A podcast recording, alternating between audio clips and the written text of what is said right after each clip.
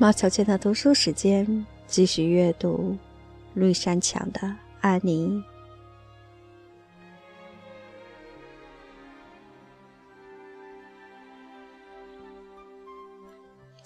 第四章：绿山墙农舍的早晨。安妮睁开双眼，从床上坐起来，天已经大亮了。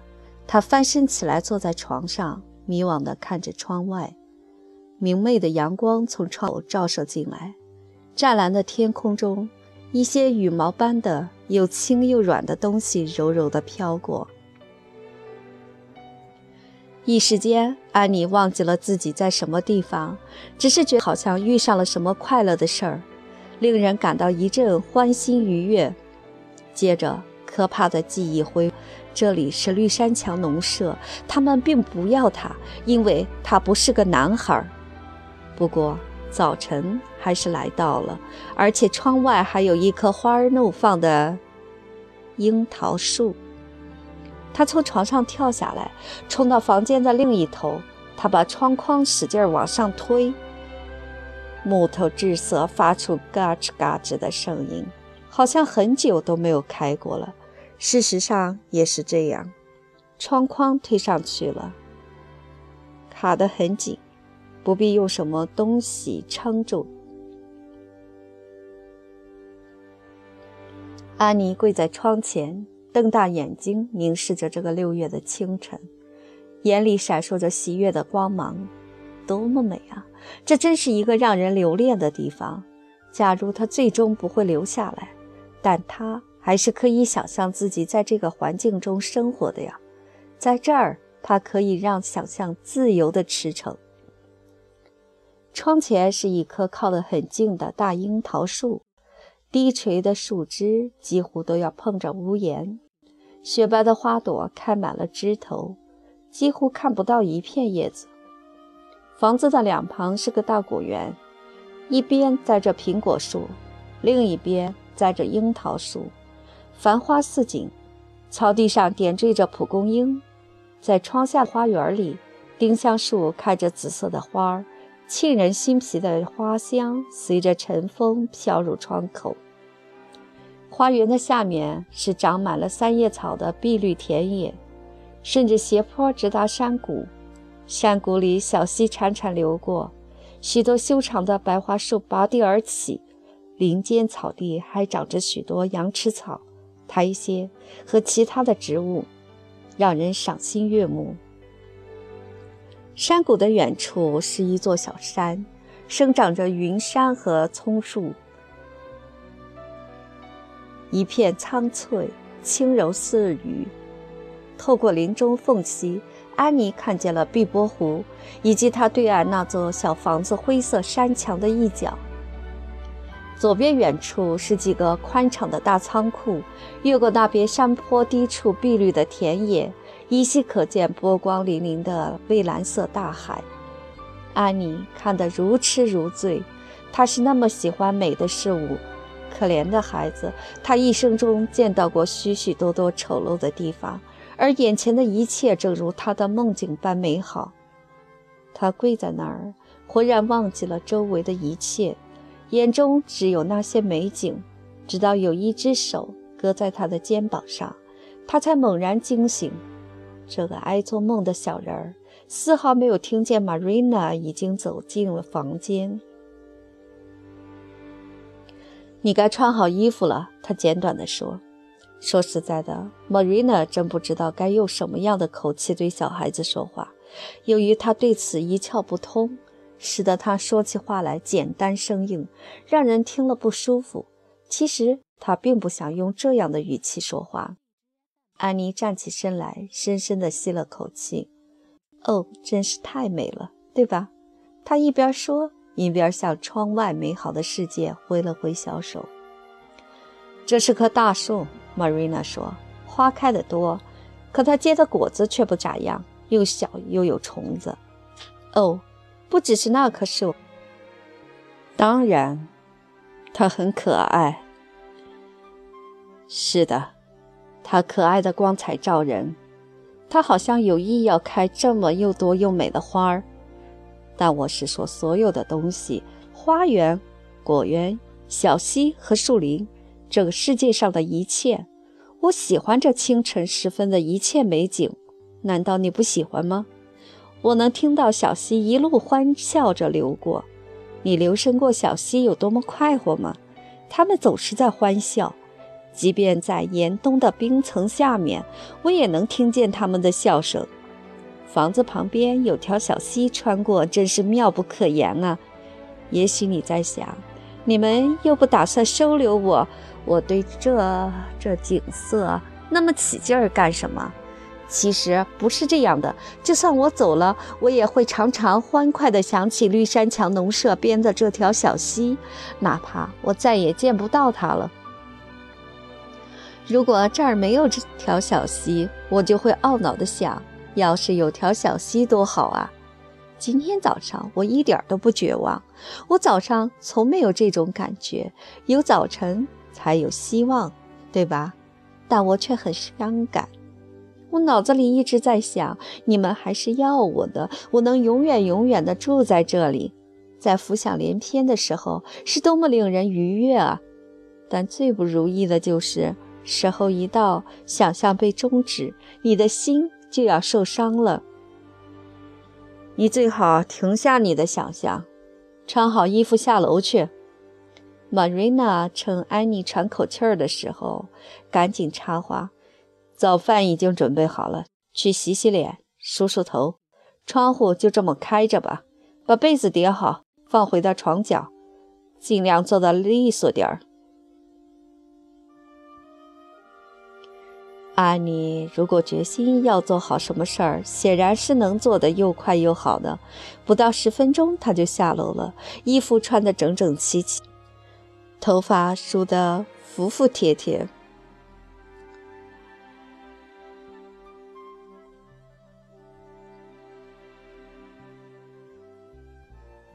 编成了辫子，脸洗得干干净净。他以为 Marina 吩咐的事儿自己都干好了，心里美滋滋的。其实他还忘了叠被子呢。今天早晨我真的很饿。安妮一屁股坐到 Marina 替她拉出的椅子上，就开始说：“世界上似乎不像昨天那样乱作一团了。这是个明媚的早晨，我真开心。”不过，我也照样儿喜欢下雨的早晨，不管哪种早晨，都让人觉得开心。你说对吗？今天会是怎样的一天呢？你不知道，所以能让你去尽情的想象。今天不是个下雨天，真令人高兴啊！好天气能使我战胜不幸，不气馁，变得精神饱满。可是不管怎么说，我的遭遇还是很不幸的，是吧？我看悲剧故事的时候，自己曾下过决心，不向苦难低头，要勇敢地面对艰苦生活。幻想幻想还行，但要真的遇到这种事儿时，我就不知道该怎么办才好了。请你发点慈悲，把嘴闭上，行不行？Marina 说：“像你这样的女孩子，话根本不该讲的太多。”被 Marina 这么一说，安妮立刻顺从地沉默下来，没再开口。可不知为什么，这样一来，反倒让 Marina 有点不安了，觉得眼前的情景不自然。马修也一言不发，这对马修来说是常事儿，所以早餐桌上一点声音也没有。可安妮吃着吃着，便有些心不在焉，茫然的大眼睛凝视着窗外的天空，嘴里只是一个劲儿的机械地动着。见到安妮这个样子莫瑞娜觉得心里更不安了。似乎面前坐着的这个异样的孩子，虽然确实是在桌边，但灵魂却早已插上了幻想的翅膀，飞到九霄云外去了。这样的孩子，谁会想要呢？可就这样，马修还口口声声地说要留下这孩子。马修肯定还和昨晚一样惦记着这件事呢。马修的脾气他可是一清二楚的。脑子里突然冒出一个怪念头，然后用一种令人惊奇的沉默不语的固执态度坚持到底。那种固执让你无法应对。吃罢早饭，安妮这才从出神的沉思中苏醒过来，主动提出要洗碗。你能洗好吗？Marina 怀疑地问道。没问题。实际上，我照看孩子更内行。可惜你们这里没有什么孩子要我照顾。我觉得好像我不需要什么孩子来照顾。说实话，光是你一个我就够焦头烂额的了。我该拿你怎么办呢？真叫人为难。马修办事总是这么稀里糊涂的。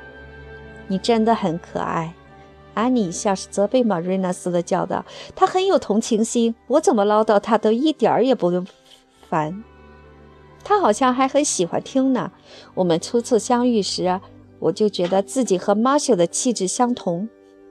你们俩都很古怪。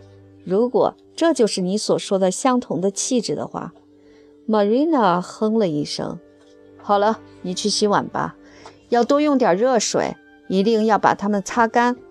今天上午我还有很多事情要干，因为下午我要赶车到白沙镇去找斯潘瑟先生。你也一起去，我们要商量拿你怎么办。你洗完碗就上楼去把床收拾好。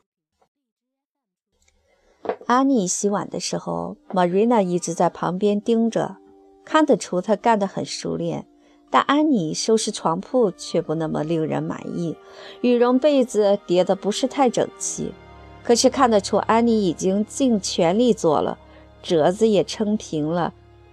Marina 始终觉得安妮在她面前晃动让她心烦碍事儿，于是便打发她出来，跟她说可以到外面去玩一玩，到吃中午饭时回来。安妮一听，顿时来了精神，眼睛发亮，脸上放光。直奔大门，当他跨上门槛又迟疑了一下，突然转过身子，返回来坐在了桌前，眼睛的亮光，脸上的欢喜神情，转瞬之间都不见了，就像是灯光一下被灭灯器熄灭了。怎么了？玛瑞娜问道。我害怕出去，安妮说，像是一位放弃了世间快乐的训教者那样的口气。如果我不能留在这里，就是心里深深的爱上了绿山墙农舍也丝毫无用。一旦我到了外面，和树木、花草、果园以及小河交上了朋友，我就肯定会爱上绿山墙农舍。本来我现在就已经够痛苦的了，所以我不想再让心理负担更重。我是非常想跑外面去玩。这里的每样东西好像都在呼唤我。安妮，安妮，来到我们身边吧，安妮，安妮，我们想要你来和我们一起玩。可我还是不去的好。明明知道要被拆散，就别再自寻烦恼了。您说对吧？当初我以为自己要住在这里的时候，我真的非常高兴。我觉得自己可以尽情的去喜欢。去爱这里所有的事物了，哪知道这不过是个短暂的梦罢了。所以我现在只好听天由命，就不想跑出去，省得到时候又不甘心。请问窗边的那株老鹳草属的植物叫什么名字啊？那是带有苹果味的天竺葵。哦，我不是说这个，我是说你自己有没有给它起名字啊？你没有给它起过名字吗？那么。我给他起个名字好吗？我可不可以叫他？让我想想，就叫他邦尼吧。我暂时叫他邦尼，可以吗？哦，就让我这么叫吧。哎，我可不管你怎么叫他。不过，你怎么会想到要给这天竺葵起名字呢？啊，我就是喜欢给他们起名字，哪怕只是一颗天竺葵，这样他们看上去就像人一样。你不知道吗？总是称他天竺葵，而不叫他们的名字，他是会伤心的。假如别人老是叫你女人，而不叫你名字的话，你也会不高兴的。对了，我就是要叫他帮你。今天早上我已经给卧室窗外的那棵樱花起了个名字，因为它全身雪白，所以我就叫它白雪皇后。当然。它迟早会凋谢的，但你可以想象它四季都开着花儿，对吗？你这样的孩子我还从来没见过。Marina 一边咕哝着，一边抽身到地窖里去取土豆。就像 Matthew 所说的那样，这孩子的确有点意思。我也在琢磨，他下面还要说些什么。他也会把我给迷住的。Matthew 就更不用说了。从他刚才出去时的表情看，他现在的想法跟昨晚一个样，根本没变。如果他和常人一样，能把心里话都讲出来就好了，我也可以跟他争辩，把他给说服。可他只会表现在脸上，想也不想。你拿他有什么办法呢？Marina 从地窖出来时，只见安妮正两手托着腮，眼睛盯着天空，又在那里沉默不语。Marina 没有管他，直到把提前准备的午饭放到桌上，才让他猛然清醒过来。今天下午我得用一下母马和轻便马车了，可以吗？Marina 说道。马修点了点头，愁闷不安地瞅着安妮。Marina 赶紧遮住了他的视线，冷酷无情地说：“我要赶到白沙镇去，把这事儿做个了断。安妮也跟我一起去。斯潘塞太太也许会想个办法，立刻把她送回新斯科夏。我会先替你把茶点准备好，并准时回家挤牛奶。” Matthew 依旧一声不吭。Marina 觉得自己白费口舌。别人对自己说的话像对牛弹琴，不理不睬，这真让你生气。不过女人除外。M a t e w 还是套好了马车，于是 Marina 和安妮出发了。m a t e w 帮他们把院门打开，看着他们路过时，他自言自语道。小溪那边的小杰利波特今天早上来过了，我跟他讲了，可能这个夏天要他来做帮工。Marina 没搭理他，但他用鞭子狠狠地抽了一下这匹可怜的母马。这匹肥壮的马平时哪受过这种待遇啊？它狂怒地跑了起来，冲向那个坡道。Marina 从飞奔的马车上回头一看，只见一脸怒气的 Matthew 正靠在大门边，若有所思地目送着他们离去呢。